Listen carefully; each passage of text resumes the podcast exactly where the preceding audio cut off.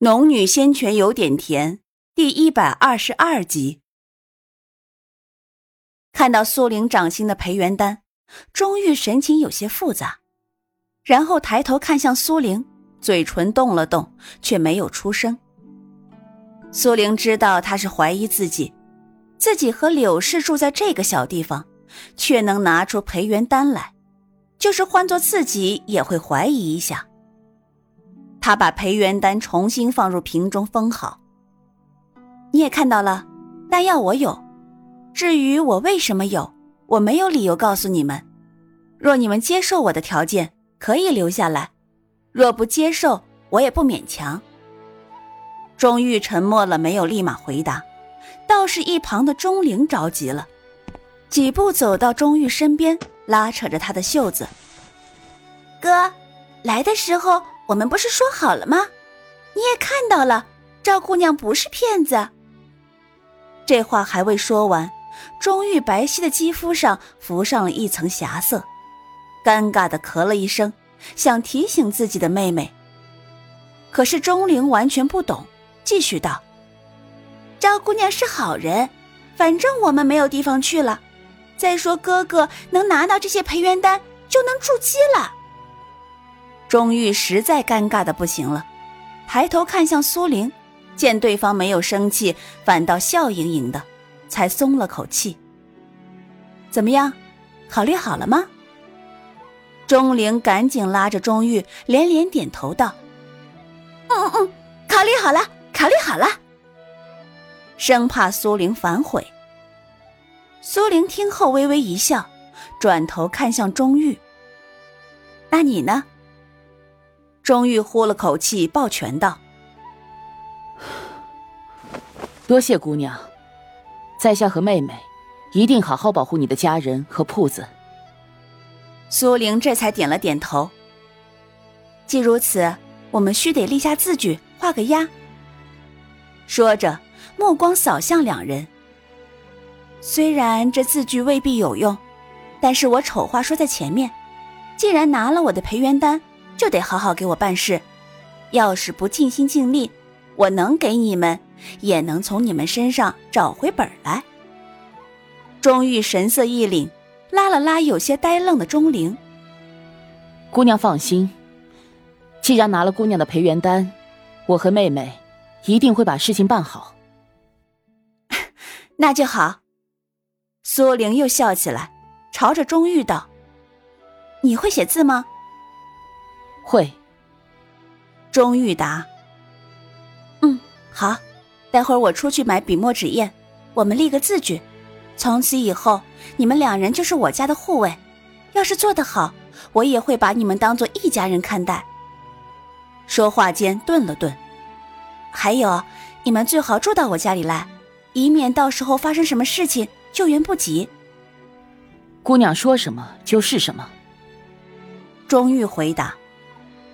苏玲点头。可是我家房子也不够住，昨日又带了洋洋回来。这样，我这两日找人来把房子修大一点，你们三日后搬过来。好。事情说完之后，苏玲便让钟玉两兄妹在屋里坐着等等，她先出去买笔墨纸砚回来。一来二去，没花多少时间便回来了。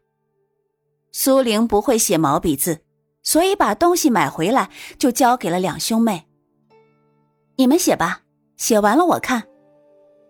钟玉没有表露什么情绪，只是伸手接过，然后才抬头看向苏玲。姑娘可有何条件？苏玲点了点头，伸出一只白皙的手指。第一，你们在我家做护卫，每人一月两颗培元丹。但是不能擅自离开，若是不想做了，必须和我商量过后，待我同意才能离开，否则十倍赔偿。说完，苏玲看了他一眼。至于十倍赔偿吗？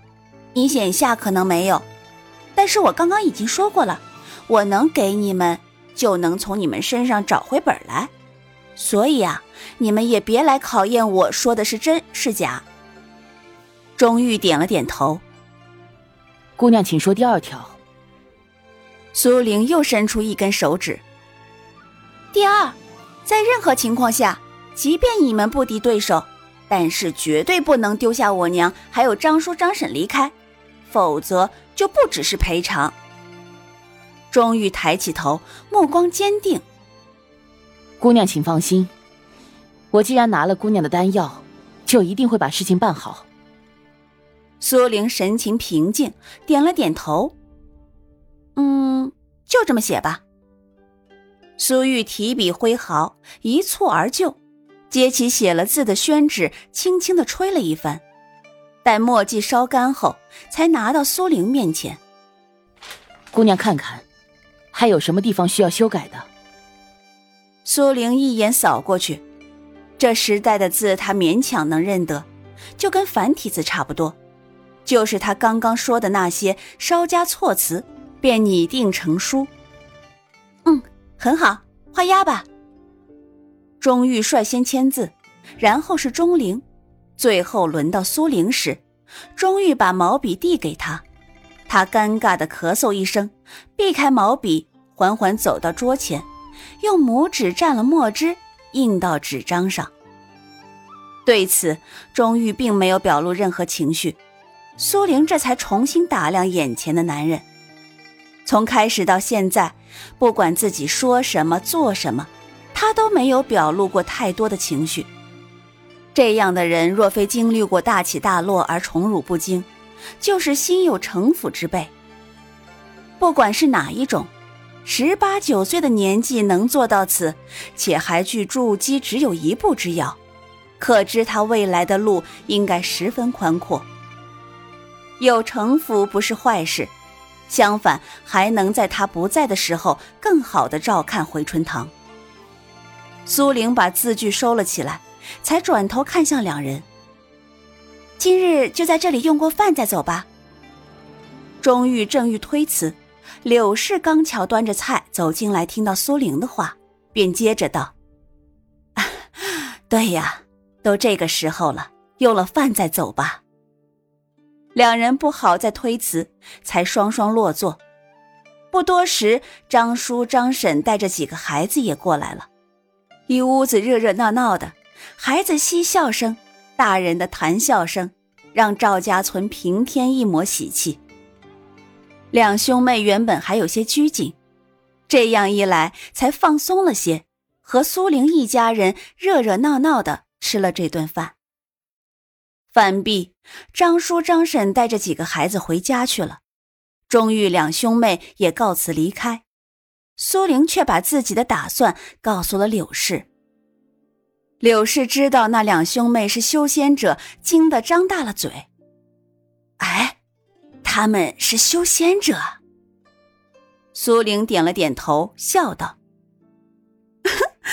你女儿也是修仙者呀，怎么不见你惊讶？”哎，我这不是巧惯了吗？柳氏拍打了他一下。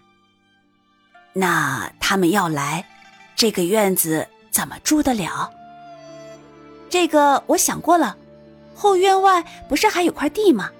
我去找李正说说，把后面那块地买过来，然后就找人建房子。我们家这院子的确小了些，既然要建，就建大一点儿。柳氏点点头。嗯，那你去找李正，娘去找几个短工来。说了就做，两母女分头行动。晌午过去没多久，两边的事情都敲定下来。苏玲通过李正买到了自己院后那块属于村东头王家的地。苏玲的零食给的足，王家也爽快，当即便在李正面前画了押。柳氏也找了几个短工回来，都是建房子的好手。张叔、张婶、柳氏也都统统上阵，大丫则担当火头军，负责大家的伙食。事情定下来后，苏玲便不管这些细节，交由柳氏等人去做。做好一切，她这才独自一人朝青云城而去。这些天忙着家里的事情。他已经好久没有在青云城出现过，他早知道天机阁失了三个弟子不会善罢甘休，没想到今日一入城，竟看到不少天机阁的女弟子，统统穿着紫裙，一色的娇媚。东郡附近不只有青云城这一座城池，若是青云城内有这些人，那么其他城池也必然有。苏玲悄悄挑着人少的地方走。眼睛却注意着周围的情况。那些女子逢人便询问一些事情，可大部分凡人见到他们如此俏脸凝霜的责问，都吓得不敢回答任何问题。苏玲倒不怕查着什么，毕竟回春堂出了事那么久才发生的这件事情，他们平日里做的坏事那么多，绝不会那么巧联想到这一件事情上来。况且他动手的地方是落霞谷，就是有人目击，也绝对不会牵扯到青云城来。看到目前的形势，苏玲悄悄地退出了青云城。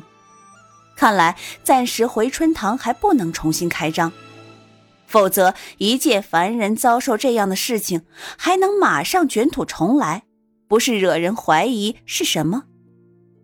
他离开青云城后，步伐就加快起来。